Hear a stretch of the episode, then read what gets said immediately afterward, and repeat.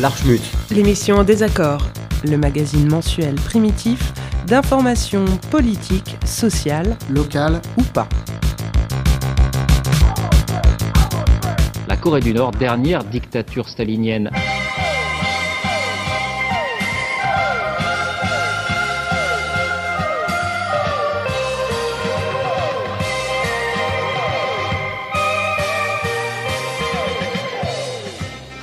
Kim Jong-un, le numéro un nord-coréen, a donc fait exécuter son ministre de la Défense, une exécution publique au canon anti-aérien. En 2013, le leader suprême de la Corée du Nord aurait tué son propre oncle en le jetant nu dans une cage avec 120 chiens affamés. Le 20 août dernier, Yoon Sang-wol, après un simulacre de procès pour délit de pornographie, est fusillé. Cette jeune fille, c'est l'ex de Kim Jong-un.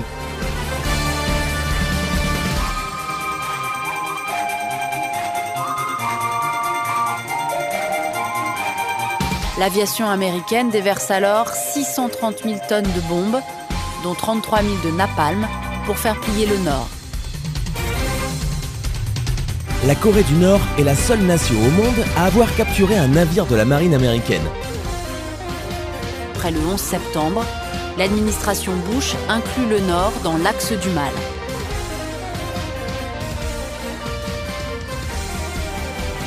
Les Coréens du Nord ne peuvent choisir que parmi 28 coupes de cheveux approuvées par l'État.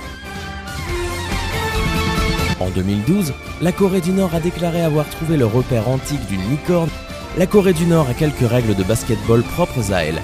Les dunks valent 3 points.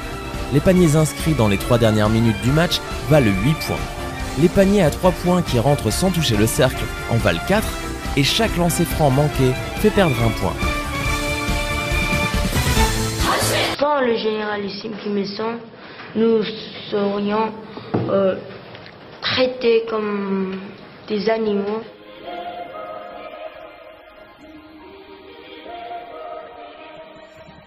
La Corée du Nord, c'est surtout des fake news et des anecdotes farfelues dans les médias.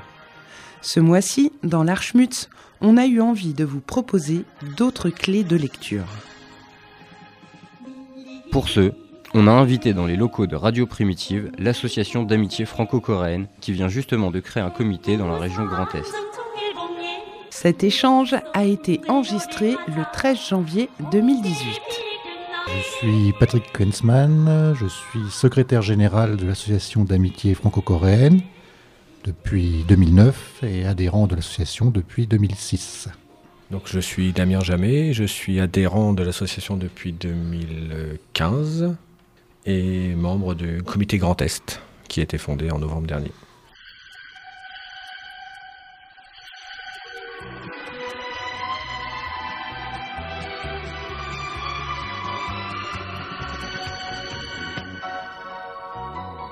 Alors, l'association d'amitié franco-coréenne euh, a été fondée en 1969 sous le nom, à l'époque, de Association d'amitié Paris-Pyongyang, pour bien signifier que c'était une association d'amitié avec la partie nord de la péninsule coréenne. Nous étions en 69 dans un contexte de guerre froide il n'était bien sûr pas question d'être amis avec euh, à la fois la Corée du Nord et la Corée du Sud. L'association a été fondée euh, par euh, des communistes, mais aussi des gaullistes, des chrétiens, des gens venus de tous les horizons, des personnalités aussi, parce qu'il y avait parmi nos, nos membres fondateurs Francis Lemarque, qui était un, chanteur, un, parolier célèbre. Mais les choses ont évolué en Corée et dans les années 1980, euh, la Corée du Sud, qui était une dictature militaire euh, depuis sa fondation, euh, pas depuis sa fondation, disons depuis le coup d'État militaire de 1961, même si c'était déjà un régime autoritaire. Donc la dictature militaire a pris fin en Corée du Sud et des élections démocratiques ont eu lieu à partir de 1994.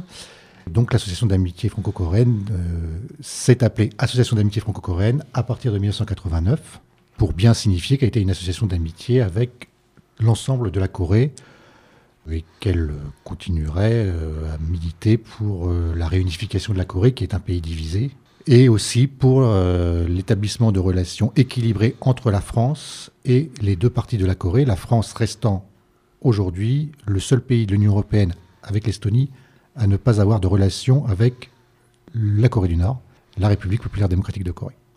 Donc euh, l'association d'amitié franco-coréenne milite auprès des autorités françaises pour qu'elle ait des relations équilibrées avec le Nord et le Sud. Mais bien sûr, compte tenu de son histoire, l'association d'amitié franco-coréenne garde, on va dire, des, des, relations privilégiées avec euh, bah, la partie nord de la Corée. Ça, c'est l'histoire. Mais nous sommes aussi ouverts à des discussions avec euh, les Sud-Coréens, même si les gouvernements sud-coréens nous considèrent toujours comme, euh, comme une association pro-nord.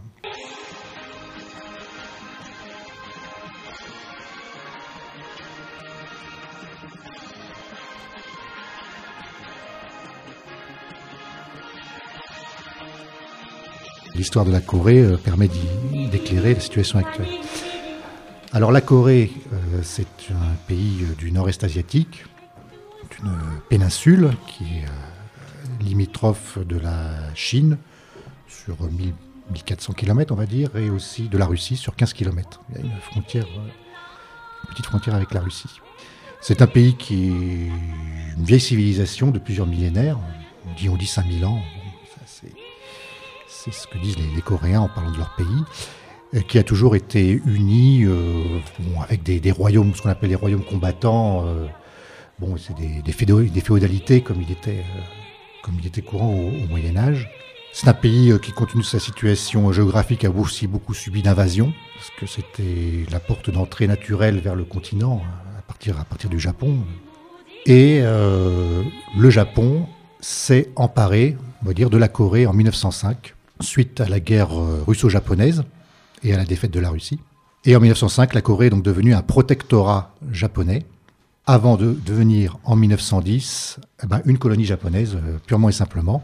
Et le Japon a continué à partir de la Corée, qui est donc une porte d'entrée vers le continent, euh, bah, sa conquête de l'Asie hein, à partir des années 1930, donc euh, à partir de la Corée, la Chine, puis le reste de l'Asie.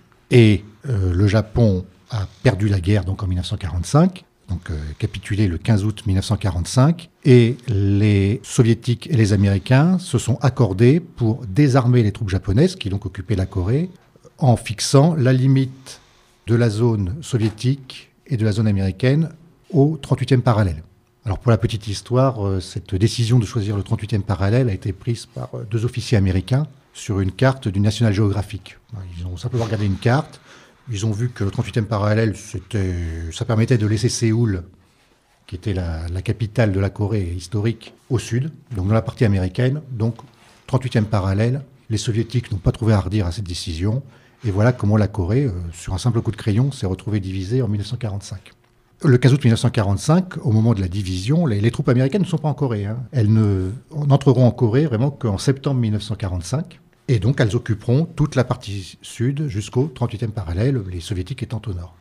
Euh, les soviétiques euh, organisent donc euh, au nord bah, des, institutions et Kim Il-sung, donc qui est un jeune résistant communiste coréen, bah, devient président du, du comité populaire de, Corée du Nord, parce qu'à l'époque il n'y a pas de pays, c'est une zone, une zone d'occupation. Et au sud, les Américains, dans leur zone d'occupation, eux, organisent bah, un gouvernement, une, administration militaire américaine. au passage, et pas, ce n'a rien de polémique de le dire, en recyclant d'anciens collaborateurs euh, du Japon. Puisque l'administration euh, étant en place, les Américains ont trouvé plus pratique d'utiliser bah, les, Coréens qui avaient collaboré avec le Japon. Alors qu'au nord, il faut le noter aussi, il y a eu, on peut dire, une épuration. Les collaborateurs japonais euh, ont été liquidés. Et certains d'ailleurs sont passés au sud pour éviter d'avoir à subir les, foudres du nouveau pouvoir. Donc on a deux zones d'occupation avec administrées par des Coréens sous contrôle des Soviétiques et des Américains. Et en 1948, les Coréens euh, échouent à trouver un terrain d'entente pour réunifier leur pays. Il y a eu des conférences organisées avec euh, toutes les tendances coréennes, des, nationalistes aux communistes, mais ces, ces, négociations échouent et les Américains les Coréens, sous influence américaine au sud, créent euh, en 1948, le, 15 août 1948, la République euh, de Corée au sud, suite à des élections législatives. Hein. Et le Nord, bien sûr, se, doit de, réagir. Et bien qu'ils étaient pour euh, une Corée unifiée, bah, un mois plus tard, le 9 septembre 1948, fonde au Nord dans la partie soviétique, on va dire, bah, la République populaire démocratique de Corée, Corée du Nord. Les soviétiques quittent la Corée, la partie nord, dès 1949. En 1949, il n'y a, plus de, a plus de soldats soviétiques au nord. Au sud, les Américains, bon, c'est plus compliqué. Ils, ils, partent, mais ils laissent des conseillers. Bon. En tout cas, quoi qu'il en soit, on se retrouve avec deux pays donc République de Corée au sud, République populaire démocratique de Corée au nord, divisés de manière totalement artificielle le long du 38e parallèle, ce qui, ce qui est fait une, aberration, parce que ça fixe une limite artificielle aux échanges économiques, euh, aux échanges familiaux. Les familles sont, divisées hein, du jour au lendemain. Et bien sûr, euh, le long de cette frontière totalement artificielle, bah, des incidents éclatent. Euh, d'ailleurs, ils ont éclaté dès 1945, dès que, les deux zones se sont mises en place. Et il y, a des, affrontements le long de cette zone totalement artificielle. Et on parle de plusieurs milliers de morts hein, entre 1945 et 1950. 1950, le 25 juin, étant euh, l'année euh, de, on va dire, l'invasion du Sud par le Nord, bien qu'il sache, on ne sache pas vraiment qui, qui vraiment est à l'origine de, de, ce qui va être la guerre de Corée. Parce qu'il y a eu beaucoup, comme je l'ai dit, d'accrochages le long de la frontière. En tout cas, la thèse ici en Occident, c'est que le 25 juin 1950, il y a une offensive nord-coréenne qui passe donc le 38e parallèle. Les troupes nord-coréennes envahissent le sud, prennent Séoul au bout de trois jours. Séoul qui est à une quarantaine de kilomètres hein, de, la frontière, et poussent comme ça jusqu'au sud. Les Américains, donc, qui avaient laissé vraiment un minimum de troupes euh, sur place, sont totalement surpris par, par l'invasion. Les Sud-Coréens, les troupes sud-coréennes sont complètement débordées. Et à l'ONU, euh, une décision est prise au Conseil de sécurité, c'est euh, d'envoyer bah, un corps expéditionnaire pour aider le Sud à, se défendre. La décision euh, est d'autant plus facile à prendre au Conseil de sécurité que les soviétiques ne peuvent pas opposer leur veto puisqu'ils boycottent, enfin ils font la politique de la chaise vide au Conseil de sécurité pour protester contre la place de la Chine occupée par Taïwan, République de Chine, au lieu de la République populaire de Chine qui a été fondée donc en 1949 donc, pour protester contre l'absence de la Chine, la Chine communiste au Conseil de sécurité, les soviétiques ne sont pas là, ne peuvent pas s'opposer à l'envoi de troupes, et donc il y a un corps expéditionnaire qui part en Corée pour euh, se battre aux côtés des Sud-Coréens. Les Américains débarquent euh, en Corée du Sud pour euh, prendre à revers les troupes nord-coréennes qui ont poussé jusqu'au sud, avec une poche quand même qui n'est pas prise, hein, tout, tout au sud, autour de la ville de Busan. Et comme ça, ils arrivent à faire remonter les troupes nord-coréennes bah, au-delà du 38e parallèle. Ils remontent, et ils remontent tellement qu'ils arrivent aux frontières de la Chine communiste. La Chine communiste, voyant des troupes américaines, bah, décide d'intervenir. Et là, c'est l'intervention de ce qu'on appelait les volontaires chinois. Et donc, on a des, centaines de milliers, des, millions de, Chinois qui déferlent contre les troupes américaines, qui reculent en dessous du 38e parallèle et donc, on se retrouve comme ça avec une, situation euh, bloquée autour de ce fameux 38e parallèle. Euh, et des négociations euh, s'engagent dès 1951. Et on aboutit en 1953 à un armistice qui n'est qu'à cesser le feu, le long du 38e parallèle. Voilà, donc un coup pour rien. Et cette frontière, donc qui est un petit peu qui a un petit peu évolué, mais à la marge hein, euh, par rapport à 1945, bah, cette frontière est toujours la frontière qui existe actuellement, avec la République populaire démocratique de Corée au nord, la République de Corée au, sud. Il n'y a pas de traité de paix, il n'y a qu'un cessez-le-feu. Hein, depuis 1953, 27 juillet 1953, signature de l'armistice, on est sous un régime de cessez-le-feu. Donc la Corée, la, péninsule coréenne est techniquement en état de guerre, avec les Américains qui ont repris pied au sud. Hein. Euh, actuellement, il y a 28 500 soldats américains au sud, stationnés en permanence. Au nord, il n'y a que des Coréens, il n'y a pas de troupes chinoises, les Chinois sont repartis, euh, il n'y a pas de soviétiques. Et euh, donc c'est cette situation qui euh, prévaut aujourd'hui. Et nouveauté, enfin nouveauté un petit peu ancienne maintenant, la Corée du Nord, donc voyant bien sûr d'un très mauvais œil la, présence américaine, en Corée mais aussi au Japon, parce que bien sûr les, les Américains sont dans toute la zone Asie-Pacifique, il y a aussi des moyens aéronavals conséquents. Bah, les Coréens ont décidé de se doter d'une force de dissuasion euh, nucléaire, donc avec les missiles associés pour euh, porter les, charges atomiques. Bon, ça euh, a-t-elle raison de le faire On va dire en tout cas ça s'explique par l'histoire, parce que la, Corée, la Corée s'est souvent décrit elle-même comme une crevette au milieu des baleines, hein, les baleines étant les grandes puissances qui, qui sont intervenues tout au long de son histoire. Et, Là, avec les Américains, on a une sacrée baleine. Donc la, Corée du Nord, euh, qui fait un effort euh, très très conséquent pour sa défense, a décidé que sa défense, enfin en tout cas euh, sa, sécurité, serait mieux assurée avec l'arme atomique. Et on peut juger du bien fondé de, cette décision. On peut toujours remarquer que cette dissuasion du faible par rapport au fort, bah, c'est un petit peu la, bah, la position de la France dans les années 60 quand elle décide de se doter d'une arme, arme atomique, alors que la France à l'époque bon, était menacée par l'Union soviétique, mais enfin bénéficiait quand même du parapluie américain.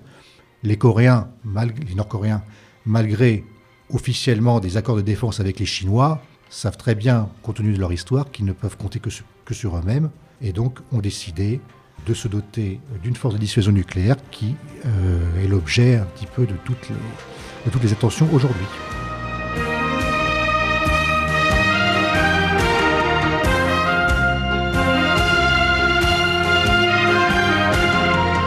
On va tout de suite mettre les, les choses au point. L'association d'amitié franco-coréenne n'est pas euh, une association euh, nord-coréenne. hein. Oui, oui. Nous ne bénéficions pas de subventions de la part de la Corée du Nord, je tiens à vous rassurer. Parfaitement indépendant, on fixe notre propre ligne. Et nos actions consistent euh, bon, à faire de l'information sur la situation en Corée, euh, savoir euh, ce qu'est la Corée, euh, quelle est son histoire, pourquoi ce qui arrive aujourd'hui arrive. Ça, c'est une partie de notre activité. L'autre partie, c'est d'intervenir bah, auprès des autorités françaises pour qu'elles aient une position, on va dire, plus équilibrée euh, vis-à-vis de la question coréenne. La, France, membre du Conseil de sécurité, étant actuellement totalement, mais totalement alignée sur les positions américaines. Alors, On dit que ça va, ça peut évoluer avec le président Macron. Pour l'instant, on ne voit pas, pas l'évolution. Donc nous, on aimerait que la France ait une position euh, un peu, un peu plus équilibrée. Donc on intervient. hein. D'aucuns qualifieront ça de lobbying. Bah, on accepte, euh, accepte le- ce qualificatif. Donc information via le site internet, euh, bulletin, euh, etc. Intervention auprès des autorités. Réponse euh, aux interviews, sollicitations, comme aujourd'hui, bien sûr. On est tout à fait heureux de, de le faire. La création d'un site internet, donc il y a 10 ans qu'on a un site internet, on, l'a créé en février euh, 2008, euh, nous a donné une certaine visibilité. Nous étions déjà une vieille association, puisque nous avons été créés en 69, mais nous manquions de visibilité, Donc ce site internet nous a donné cette visibilité, ce qui nous a permis d'augmenter de manière euh, sensible nos, effectifs, d'attirer des, jeunes aussi hein, qui s'intéressent à, la Corée, et ce, euh, au niveau national, ce qui a donc euh, entraîné bah, une question, c'est comment, comment bah, gère-t-on nos activités au niveau national, sachant qu'on ne peut pas non plus... en tant que Parisien, puisque bon, je, suis- je suis parisien et beaucoup de nos responsables sont parisiens, bah, aller dans toutes les régions de France pour, euh, pour organiser les activités. Donc nous avons créé des comités euh, régionaux, euh, nous avons créé en Bourgogne, dans le Nord, euh, Bretagne, euh, Normandie. Et le dernier en date, c'est le comité Grand Est, qui, donc avec, qui est animé notamment par Damien, Mm. Damien Jamet, qui est un adhérent, on va dire, de, de plus fraîche date, mais déjà un, un adhérent très très actif, suractif même, et donc qui, qui nous permet d'avoir vraiment une, visibilité, d'organiser nos activités donc dans la nouvelle région Grand Est, avec, euh, avec des résultats déjà euh, très prometteurs. Enfin, c'était, c'était une nécessité pour nous de nous organiser vraiment en comités locaux euh, qui, restent organiquement rattachés à la structure nationale Association d'amitié franco-coréenne, mais qui ont quand même une bonne dose d'indépendance pour organiser comme ils l'entendent leurs activités en région. Voilà. Donc on essaye de concentrer vraiment nos activités, enfin de faire monter en puissance ces comités euh, régionaux, parce que on, voit bien qu'il y a beaucoup de choses qui peuvent se faire euh, en province. Euh, Paris n'est pas n'est pas condamné à être à donner le là de la- de la- de l'activité de l'association. hein. Euh, Nous, on a nos activités vis-à-vis des autorités françaises, mais il y a aussi beaucoup de choses à faire au niveau local, heureusement. Un troisième point de notre activité, c'est de promouvoir justement les, les, les Les projets. les projets. coopérations, les Parce projets. qu'il y a des gens, il y a des gens qui ont des Les projets échanges. avec la Corée Mhm. et nous, on agit, nous, en tant que facilitateurs. Et Damien en est un exemple flagrant. C'est la raison pour laquelle. cas d'école. Un cas d'école, exactement. Je les avais rencontrés pour ça, effectivement, pour avoir un peu des informations comment on fait pour aller en Corée du Nord. Vu que pour- moi, j'avais jamais voyagé dans un pays où il fallait un visa. Mhm. Et le premier pays où il faut un visa, je m'attaque à la Corée du Nord. Un. C'était pas mal. hein. C'est pas le plus difficile. Ouais, en fait, je, j'ai été amené à contacter l'association en 2015, même 2014, parce que dans le cadre de mon travail, en fait, dans le cadre professionnel, je suis ense- enseignant-chercheur, donc maître de conférence à l'université de Lorraine, et j'étais, euh, j'étais en contact avec des chercheurs euh, nord-coréens. Un chercheur nord-coréen avec qui j'ai échangé de manière tout à fait traditionnelle, comme on fait dans ce métier. Ça aurait été n'importe quel autre pays, c'était pareil. Et en fait, quand il s'est posé la question de nous rencontrer, donc de me rendre à Pyongyang, en fait, c'est là que je me suis vraiment rendu compte. Euh, moi, je suis dans les mathématiques et l'informatique, donc je suis pas du tout dans la politique et géopolitique, donc j'avais pas trop, on va dire, réalisé la difficulté de se rendre à Pyongyang, euh, qui n'en finalement n'en était pas une, finalement, a posteriori. Et donc j'étais amené à contacter euh, l'association d'amitié franco-coréenne pour savoir les démarches, comment on pouvait faire. Donc je me suis rendu en juin 2015 pour la première fois à Pyongyang, à l'université Kim Il-sung de Pyongyang, dans le cadre d'un voyage vraiment professionnel, euh, de- des plus classiques. Donc voilà, donc pour euh, revenir au comité Grand Est, en fait, qui n'existait pas à l'époque, mais on va dire qui commençait finalement euh, un petit peu à bouger, on a organisé dès mon retour, deux mois après, une conférence avec Benoît Quenedé, qui est président de l'association maintenant, et moi-même sur un retour d'expérience de qu'est-ce qu'on a pu voir. En gros, voilà, j'y suis allé pour travailler, mais on va pas que travailler, on observe, on voit, on discute avec des gens, on rencontre des gens. Et donc le but de cette euh, de cette conférence qui avait réuni quand même pas mal de gens, près 80, je crois de mémoire, à l'IUT de Saint-Dié-des-Vosges. dont On a utilisé l'amphithéâtre de l'IUT. Et on avait pu comme ça un petit peu présenter ce qu'on avait vu et puis surtout euh, déconstruire certains fantasmes, on va dire, qui étaient euh, qui, qui sont beaucoup véhiculés sur la Corée du Nord. Alors là, il y en a plein, hein, libre à vous de les choisir, mais il y en a pas mal. Et voilà, donc ça c'était en 2015. Alors c'est- 2015, faut situer, c'est vraiment juste avant une accélération des tensions. C'est vraiment, on va dire, là avec tout ce qu'on a entendu dernièrement depuis un an et demi, deux ans, euh, essais atomiques, essais balistiques, etc. C'est juste avant. Donc par exemple là, pour euh, pour la petite histoire, il était pas très difficile d'obtenir une autorisation de l'université pour s'y rendre. Et ensuite, c'était beaucoup plus compliqué suite aux tensions, suite à la position de la politique française vis-à-vis de la Corée du Nord. Donc j'y suis retourné, mais à titre purement privé, à Pyongyang en décembre euh, dernier, décembre 2017. Parce qu'en fait, finalement, quand on met un peu le doigt là-dedans, on s'aperçoit qu'il y a plein de choses intéressantes à découvrir et puis qu'on ne se limite pas uniquement à son travail de mathématicien ou d'informaticien et que c'est intéressant de découvrir une société, découvrir des gens et puis on, puis on lit des amitiés, forcément, c'est des collègues, mais c'est aussi après des amitiés. Donc d'y être retourné, d'avoir rediscuté, d'avoir. euh, et puis un petit peu, voilà, d'essayer de comprendre un peu ce qui se passe dans le monde, quand on est quand même des citoyens du monde, donc on est. C'est intéressant aussi de savoir ce qu'on nous raconte et de confronter à la réalité. Mon activité pour l'instant, dans le cadre, vu que je peux pas avoir une activité professionnelle, vu la position politique de la France, la Corée du Nord pour l'instant, bah, c'est aussi de- d'essayer de, ramener de l'information, ramener de, l'expérience, euh, faire venir des gens, des experts euh, de la Corée du Nord euh, dans, le cadre de conférences ou de conférences débats chez un libraire à Saint-Dié-des-Vosges par exemple le 20 janvier. Essayer d'être un facilitateur à la transmission, on va dire, un peu de vérité sur la Corée du Nord.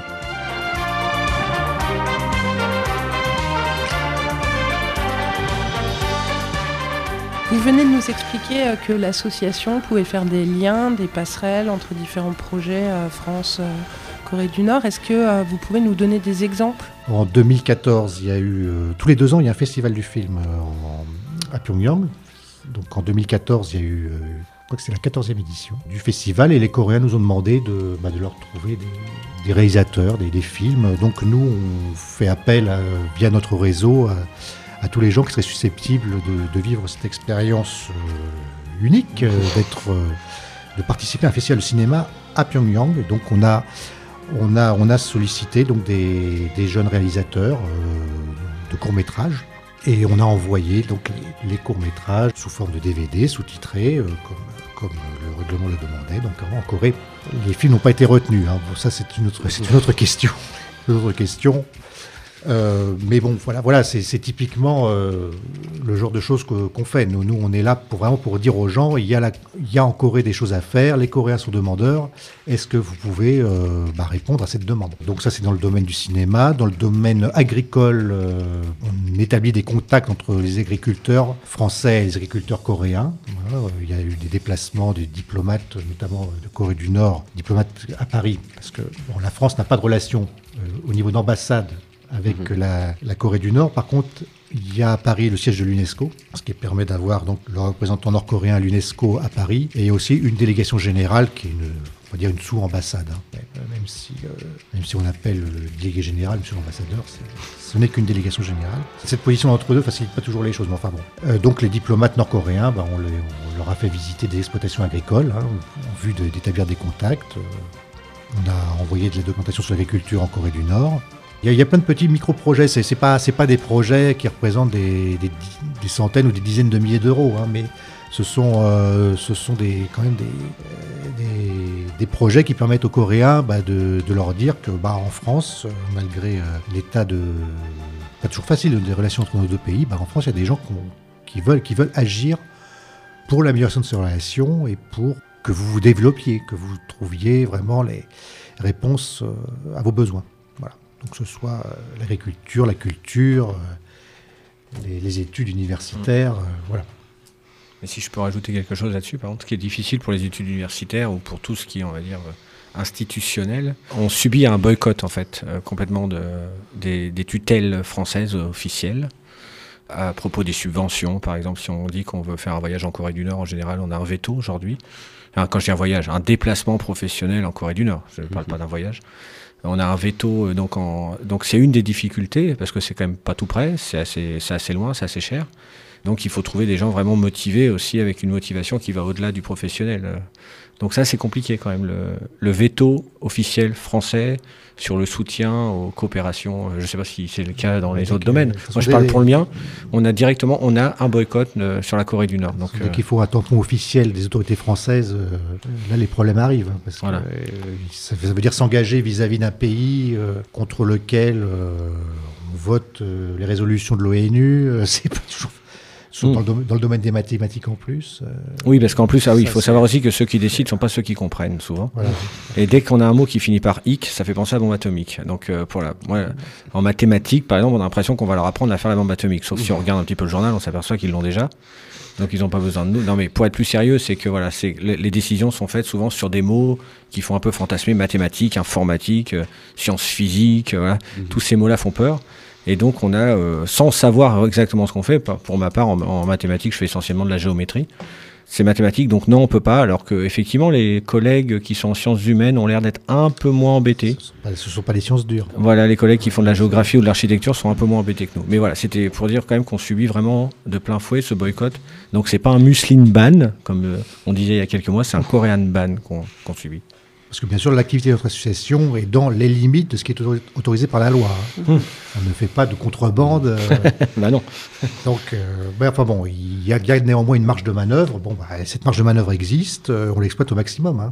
Et on, on reste vraiment dans les clous, tout en montrant qu'on peut faire des choses pas mal, tout en restant dans les clous, et en expliquant à ceux qui décident et qui nous, alors je sais, qui veulent nous faire passer pour des gens qui restent pas dans les clous, justement que si si, on y reste bien, et on connaît très bien le texte des sanctions, et on sait bien qu'on ne contrevient à aucune loi, ni nationale ni internationale.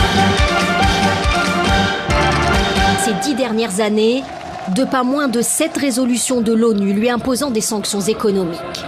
La dernière en date, votée en août dernier, est la plus sévère. Elle impose un embargo sur les principales exportations nord-coréennes. Le charbon, les minerais, le fer et la pêche. 90% de ce commerce est à destination de la Chine. Il transitait par ce pont désormais vide, privant Pyongyang d'une recette de 850 millions d'euros. Les sanctions. Alors les sanctions, c'est un outil de politique internationale qui est de plus en plus utilisé euh, par les Américains notamment, et qui répond à une logique bien précise.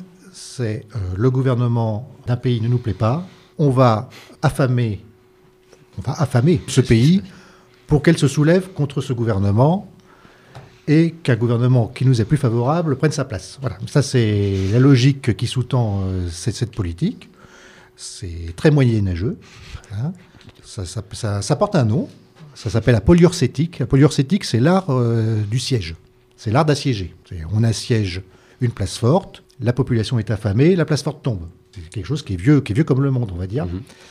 Et ça trouve une, donc une traduction euh, très très moderne. Ce sont les sanctions adoptées par le Conseil euh, de sécurité des Nations Unies. Donc vis-à-vis de la Corée du Nord, on en est peut-être à 9 ou 10 euh, trains de sanctions depuis, euh, alors depuis 2006 euh, s'agissant du, du programme atomique, mais la Corée du Nord est sanctionnée depuis bien plus longtemps, puisque euh, dès bah, 1950 euh, et la guerre de Corée, peut-être même depuis 1948 et la création du pays, il faudra, vérifier, mais les Américains Alors pas, au niveau de l'ONU, hein, mais les Américains ont unilatéralement pris des sanctions vis-à-vis d'un, bah, pays qui leur plaisait pas du tout.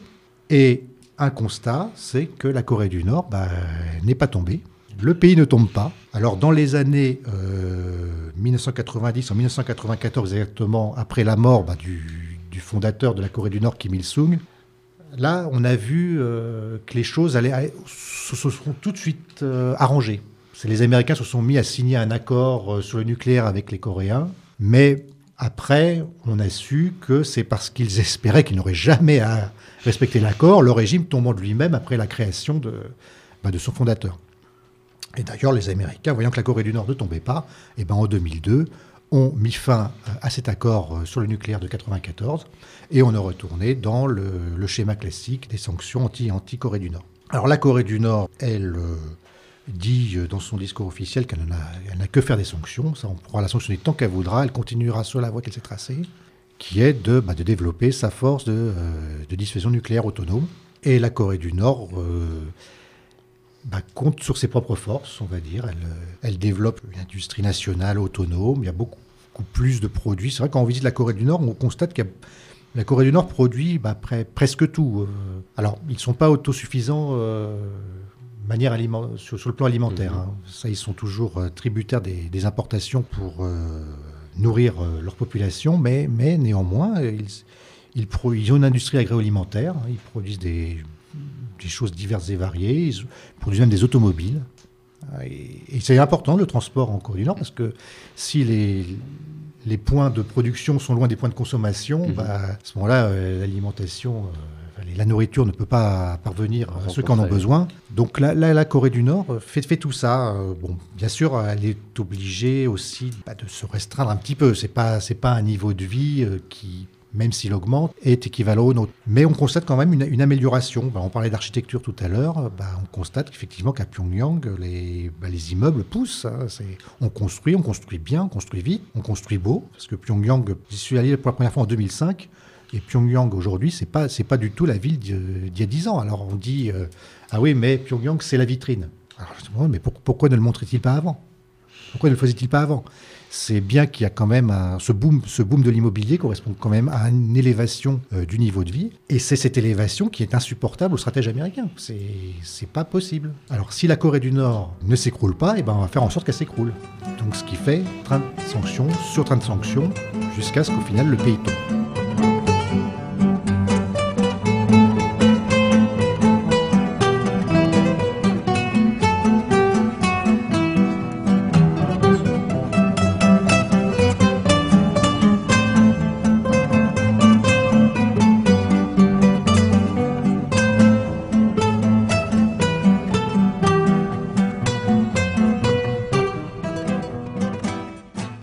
Vous écoutez l'Archmut sur Radio Primitive. On est toujours avec l'association d'amitié franco-coréenne pour la suite de cette interview enregistrée le 13 janvier 2018. Quel espoir de réunification pour ces deux parties du pays qui se sont développées de façon tellement différente depuis des décennies, avec des modèles complètement différents?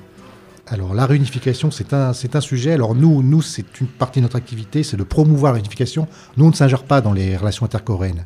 Nous, on dit simplement, il y a un cadre intercoréen, que les Coréens discutent entre eux, quelle que soit la situation qu'ils adoptent, mais entre eux, sans influence extérieure, eh ben, nous la, soutiendrons. Alors, les Coréens discutent depuis euh, longtemps déjà euh, de réunification, puisque le premier texte euh, intercoréen nord-sud date de 1972. Et à l'époque, les antagonismes étaient très, puissants en Corée. Hein, on avait donc un pays communiste au nord et une dictature militaire sous influence américaine au sud. Et quand même, à l'époque, ils ont réussi, ils ont réussi à se, rencontrer, à se parler et à sortir une déclaration conjointe donc, qui fixait les, les grands principes de ce que devrait être une réunification. Euh, alors, il y a trois principes. C'est réunification pacifique, c'est-à-dire pas par la guerre, réunification indépendante, c'est entre, entre Coréens, et grande union nationale par-delà les différences de système et d'idéologie ce sont vraiment les trois, les trois grands principes qui sous-tendent depuis cette époque la réunification intercoréenne. Alors, il y a eu des hauts et des bas après. Hein. Néanmoins, dans les années euh, entre 1998 et 2008, euh, il y a eu des, gouvernements libéraux au sud, on va dire. Euh, et ces gouvernements ont fait ce qu'ils ont appelé la politique du rayon de soleil. Petit crayon du soleil, ça vient d'une phrase, d'une fable d'Ésope. C'est où le vent et le soleil euh, sont en compétition pour euh, déshabiller un promeneur. Alors le vent souffle, souffle, souffle, mais euh, le promeneur garde son manteau et le, le, serre un peu plus. Et le soleil, lui, darde ses rayons. Et sous l'effet de la chaleur, le promeneur enlève son manteau. Voilà. Donc ça, c'est l'image qui, qui correspond à cette politique où effectivement le, Sud a tendu la main au Nord. Et le Nord, c'est effectivement, c'est ouvert pendant cette décennie. Il y a eu des échanges de plus en plus nombreux entre le Nord et le Sud. Il y a eu des rencontres au plus haut niveau. Là, c'était pas seulement des, déclarations intercoréennes, c'était vraiment le dirigeant du Nord rencontrant le dirigeant du Sud. Donc il y a eu deux rencontres en juin 2000 et en octobre 2007. Malheureusement, euh, les conservateurs sud-coréens sont revenus au pouvoir en, en 2008. Et là, il y a eu euh, retour à une position plus traditionnelle de, la Corée du Sud, euh, où ils ont quand même exigé que le Nord, euh, quand même, en fasse, en fasse un petit peu plus, et notamment renonce à, sa volonté de développer une force atomique.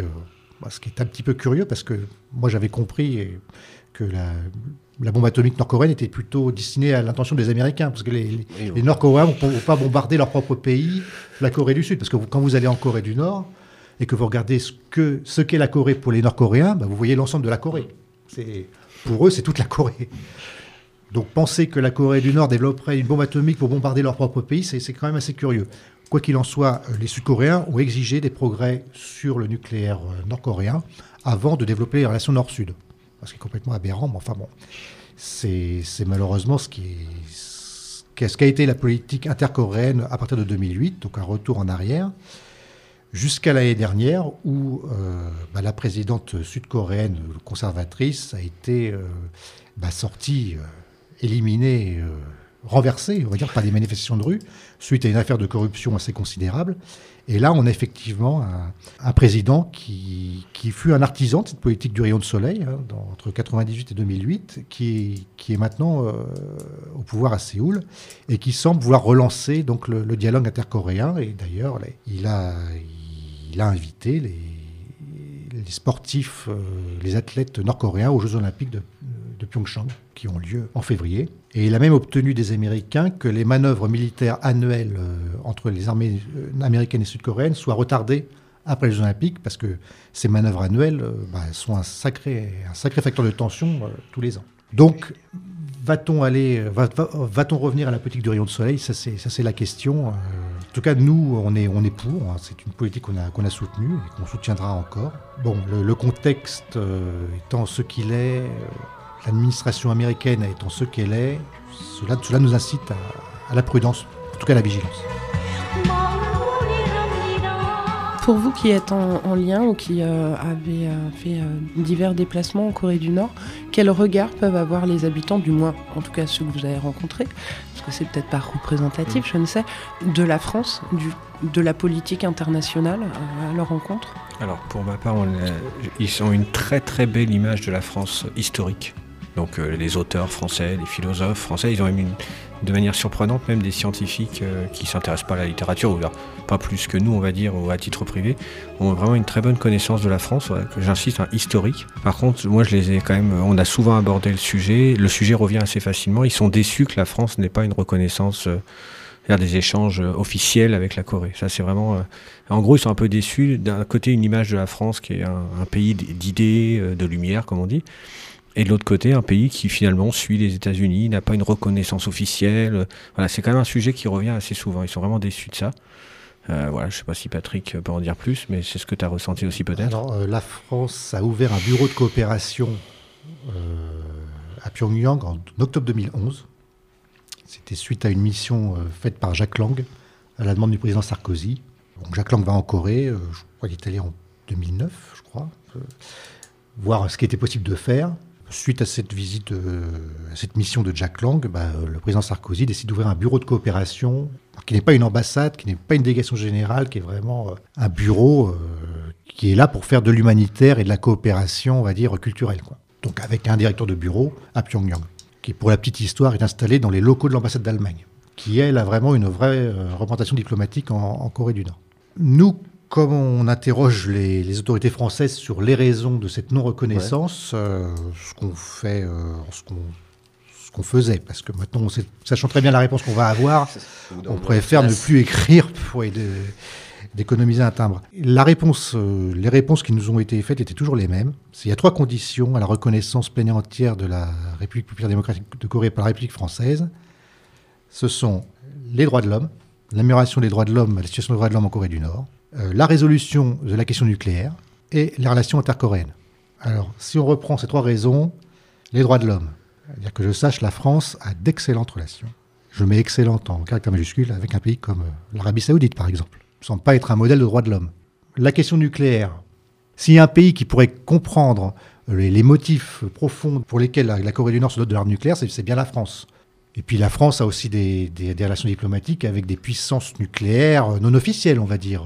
Pakistan, Israël, et les relations intercoréennes, bah, comme je vous ai dit, euh, dans les, entre 1998 et 2008, les relations intercoréennes ont enregistré un mieux euh, manifeste. Et euh, la, France n'a pas, pas modifié sa, position. Hein. La vraie raison est ailleurs. Hein, malgré cette réponse officielle, la vraie raison est ailleurs. Nous, on, s'interroge toujours sur cette, cet ostracisme hein, vis-à-vis -vis de la Corée du Nord de la part des autorités françaises, alors que la, tradition diplomatique de la France, c'est de reconnaître des, États et pas des gouvernements. Or, dans le cas de la Corée, la France ne entend ne pas reconnaître un État qui s'appelle euh, la République populaire démocratique de Corée parce qu'elle n'aime pas son gouvernement. C'est tout. Et même si on va, si on va encore plus loin, euh, jusqu'à une date récente, sur la page des conseils aux voyageurs du ministère des Affaires étrangères, il y avait tous les pays du monde. Tous les pays du monde. Le ministère des Affaires étrangères en, envisageait très bien qu'un Français puisse aller en Somalie, par exemple, ou en Afghanistan. Il y avait un seul pays qui ne faisait l'objet d'aucun conseiller aux voyageurs c'était bien sûr la, Corée du Nord. Les choses ont changé depuis quelques années. Il y a quelques informations. Et on peut noter qu'à l'époque où le, ministère français des Affaires étrangères ne donnait pas cette information, le département d'État américain, lui, donnait des conseils aux citoyens américains désirant se rendre en Corée du Nord. Hein, donc dire que la France vraiment surjouait la carte anti-RPDC euh, pour une raison qui est totalement mystérieuse. Mais bon, les choses ont un petit peu évolué de ce côté-là. Donc on espère, on espère bien sûr que tout ça, tout ça ira, ira beaucoup plus loin.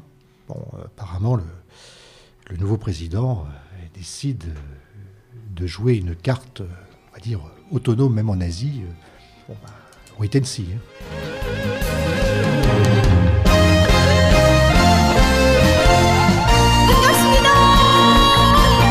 La France, de par son absence de relations diplomatiques, a des médias qui ont tendance à raconter tout et surtout n'importe quoi sur la Corée du Nord.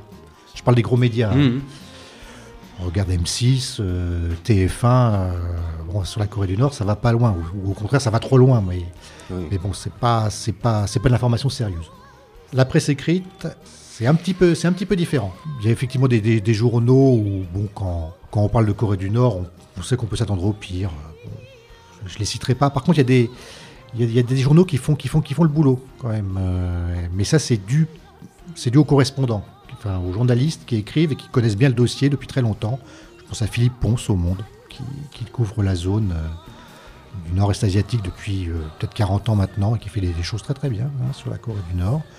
Dans la Croix, bon, Dorian Malovic, hein, qui, qui, a fait, bah, qui, qui, a fait un reportage euh, là à l'automne 2017 suite à un, voyage en Corée du Nord fait plusieurs papiers très très intéressants sur le pays. Le Figaro, euh, parfois, dit des choses intéressantes euh, sur la Corée. Euh, Ça, la, presse française, euh, il faut faire le distinguo entre presse écrite et presse, euh, presse, audiovisuelle. presse audiovisuelle.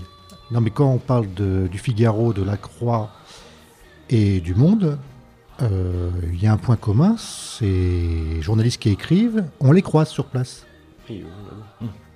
oui ce sont des gens qui font le boulot. Ils vont sur place. Ils regardent et rendent compte. Avec un petit peu d'analyse euh, aussi, mais ce sont les gens qui, qui, qui, font, qui font bien leur boulot. Il euh, y a d'autres personnes qui parlent de la Corée du Nord, on n'y est jamais, on y est jamais euh, mis les pieds. Euh, si on regarde les pays étrangers, l'Angleterre, bon, l'Angleterre, il y a la, la presse poubelle anglaise, là sur la Corée du Nord, c'est terrible. Mais bon, c'est leur style. Hein presse poubelle, y, y, compris sur la Corée. Hein. Alors que bon, il y a des, aussi des journaux sérieux. The Telegraph, The Telegraph, The Guardian fait, fait, des choses pas mal. En Allemagne, euh, là c'est pas, j'ai pas de souvenir d'articles vraiment euh, odieux sur la Corée en, Allemagne. Bon, je, ne lis pas beaucoup la presse allemande. Maintenant, si on va, si on va voir la, presse américaine, là, on voit que les Américains, bon, les Américains, ils sont quand même, il y a quand même un enjeu avec la Corée, donc quand CNN fait un reportage euh, sur la Corée, euh, je sais pas, je sais pas si c'est CNN qui parle ou si c'est le département d'État. Parce qu'il est évident que le département d'État américain euh, ne dicte pas à CNN ce qu'elle doit dire, mais quand même CNN se positionne par rapport au discours officiel. Quoique maintenant avec l'administration Trump aussi, il faut pas non plus coller trop à l'administration. C'est un peu compliqué. Euh, la, presse américaine, euh, maintenant, euh, c'est assez curieux d'ailleurs, parce que on sait, on sait pas, on sait pas trop s'ils sont pour l'amélioration des relations diplomatiques ou des relations tout court avec la Corée du Nord, entre les États-Unis et la Corée du Nord, ou s'ils se placent pour une future, pour être embedded, on va dire, dans un futur corps expéditionnaire qui irait faire la mm-hmm. guerre en Corée. Que c'est c'est très très curieux la, presse américaine. Je vous invite à regarder CNN. Il y a, eu, des, des reportages très très très très curieux où il y avait euh, le, correspondant de CNN à Séoul qui a fait un reportage en Corée du Nord. Hein, il va régulièrement et qui disait à la fin euh, les, Nord-Coréens, après tout, j'ai découvert en Corée du Nord que les Nord-Coréens étaient des gens comme nous, avec les mêmes espoirs, euh, les mêmes craintes.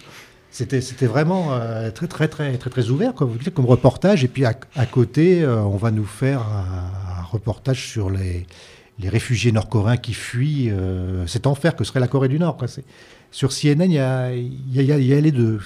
Ça traduit peut-être les questionnements que se pose l'opinion américaine, en fait, le, le fait de, de, dossiers d'un côté et de l'autre se pose des questions, mais je crois que ça reflète vraiment leur, euh, mhm. leur défiance vis-à-vis de l'administration américaine actuelle. Ils ne peuvent pas coller à l'administration Trump, pas possible. Après tout ce qu'ils ont dit, c'est pas possible. Et en même temps, ils sont obligés euh, quand même de dire que la Corée du Nord, c'est pas, euh, c'est l'enfer sur terre, quoi, parce que c'est ce qu'ils ont toujours dit. Mais ça traduit aussi peut-être les dissensions au sein de l'administration Trump, parce que entre ce que dit euh, Rex Tillerson, secrétaire d'État américain, qui, qui disait qu'il était prêt à discuter sans condition avec la Corée du Nord, et puis euh, ce que disent d'autres euh, conseillers d'administration, bon, bah, il y, a, quand même, c'est quand même le jour et la nuit. Donc, je crois que la presse américaine, ça, ça reflète vraiment, vraiment le, les, gros, les gros débats qui, qui, ont lieu au, au sommet de l'administration. Tout à l'heure, je parlais un peu d'un boycott ou d'une censure en France quand on veut faire des projets universitaires ou des déplacements universitaires en Corée.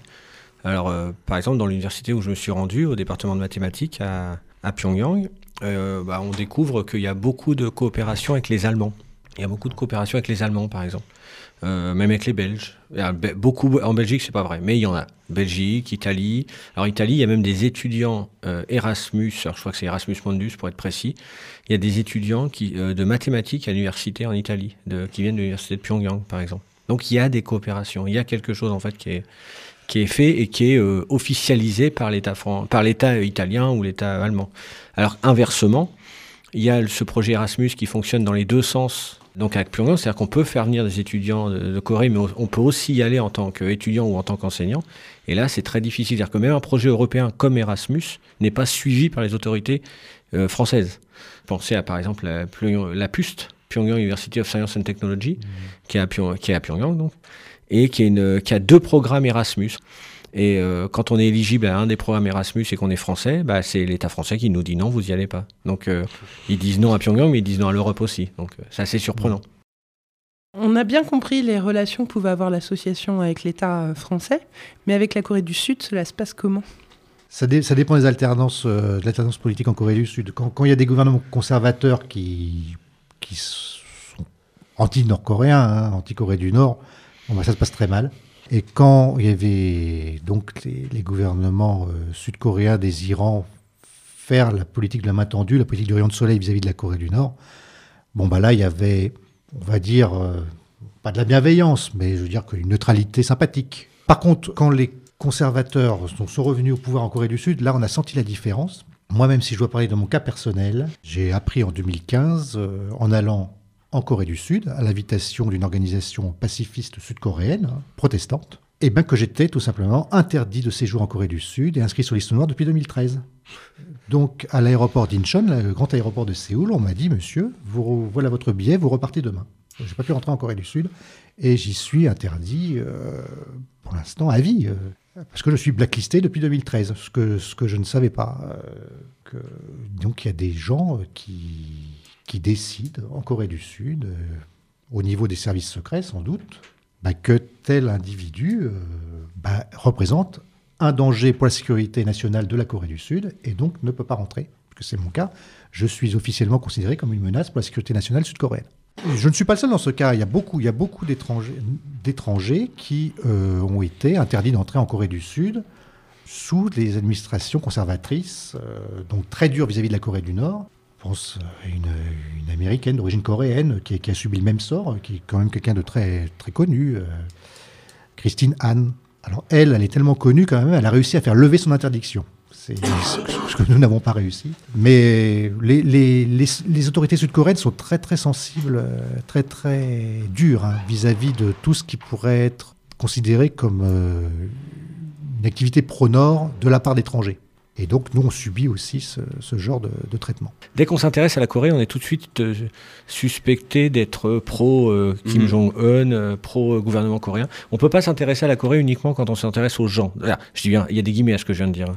C'est que dès qu'on s'intéresse à la Corée, on essaye, on, est on va défendre le, régime. Alors que, je sais pas, quand on va aux États-Unis, on ne nous suspecte pas de soutenir Guantanamo, par exemple. J'avais posé la question quand je suis revenu des États-Unis plusieurs fois. Donc euh, c'est vrai que malheureusement, c'est dur de, mobiliser les gens sur la Corée. moi, je suis d'une génération où on mobilisait sur l'Éthiopie, on mobilisait sur l'Arménie, on mobilisait... Euh, et c'était bien, au contraire, j'ai bien aimé cette époque et, j'aimerais bien qu'elle revienne un peu, qu'on ait des, grandes figures nationales qui se disent mais pourquoi on a le droit de taper à tort et à travers sur les Coréens euh, sans que personne se mobilise, quoi.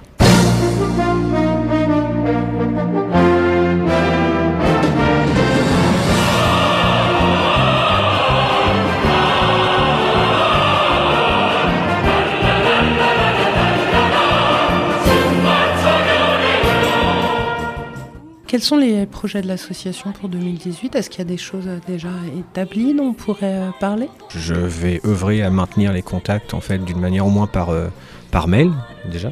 Ah oui, donc déjà, oui, on envoie des mails et on reçoit des mails de Corée du Nord. Ça peut répondre à une question qu'on nous a pas posée, euh, voilà, donc essayer d'œuvrer pour normaliser les relations et puis pour en même temps faire un petit peu changer les avis de nos, de nos tutelles, hein, de, nos autorités, au niveau universitaire au moins.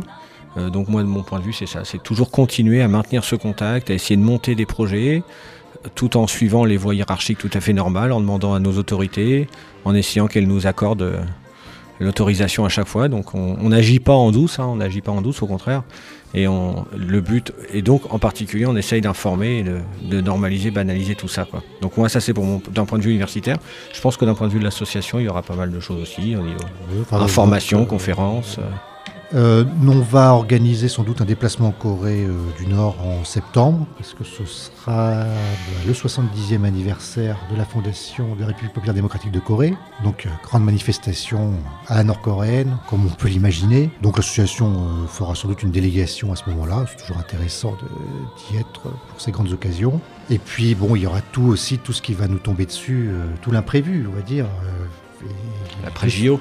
L'après-JO, parce que bon, il serait que les Jeux Olympiques euh, vont marquer une trêve, la fameuse trêve olympique, mais bon, les, affaires risquent de reprendre rapidement après. Donc nous, on se devra d'être là pour couvrir euh, bah, tout ça et interpeller les, bah, les, autorités euh, dès qu'il y en aura besoin. Si on désire prendre contact avec l'association, comment on procède? Alors, vous avez notre site internet, donc il y a 10 ans cette année. Alors l'adresse c'est www.amitié-france-corée attaché sans accent.org. De toute façon, si vous tapez sur un moteur de recherche euh, AFC, euh, AFC Corée, vous, trouvez euh, très très vite notre, site internet. Et l'adresse mail c'est amitié toujours attaché sans accent, amitié at gmail.com. L'Archmutz, c'est fini pour aujourd'hui. Rendez-vous le mois prochain. D'ici là, retrouvez l'ensemble des émissions sur l'audioblog d'Arte Radio. Allez Attention, ne pas oublier de mettre la table de mixage hors tension avec l'interrupteur du bloc prise après utilisation. Merci par avance. J'adore quand un plan se déroule sans accroc.